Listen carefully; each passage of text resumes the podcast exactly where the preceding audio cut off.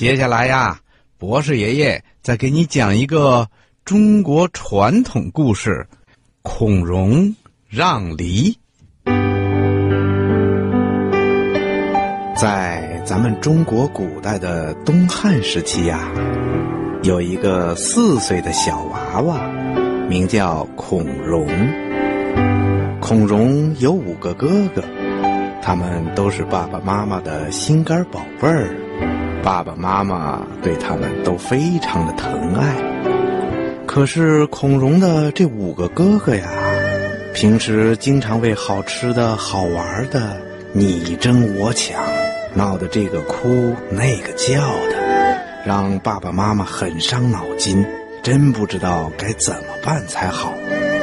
有一次啊。爸爸的一个朋友送给他们一筐大鸭梨，呵，这一筐大鸭梨呀，一个个黄澄澄、水灵灵的，谁看了都想咬一口尝尝。孔融的这五个哥哥呀，一看见大鸭梨都闹着要吃，爸爸没办法，只好亲自动手洗了一大盘儿。可是啊，还没等爸爸把盘子放好呢，孔融的这五个哥哥就一窝蜂的拥了上来。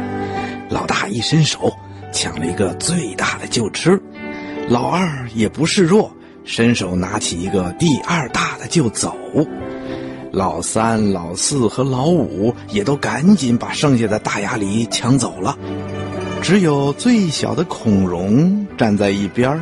等着哥哥们都拿走了梨以后，他才走到盘子旁边，挑了一个最小的鸭梨吃。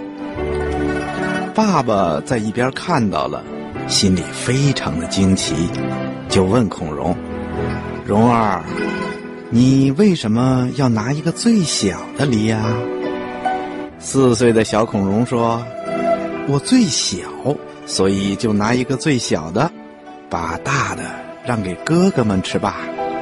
爸爸听了，心里真是高兴极了。他一把搂过孔融，说：“对，对，从小就知道谦让，长大了一定是个好孩子。”说着，还看了一眼孔融的五个哥哥。孔融的哥哥们听了爸爸的话以后，也觉得抢吃抢喝的行为实在太不好了。于是，他们一个个的脸呐都红了。从那以后啊，孔融和他的哥哥们再也不为了好吃的和好玩的你争我抢了。他们遇到事儿的时候啊，都是互相谦让、互相帮助，都成了好孩子啦。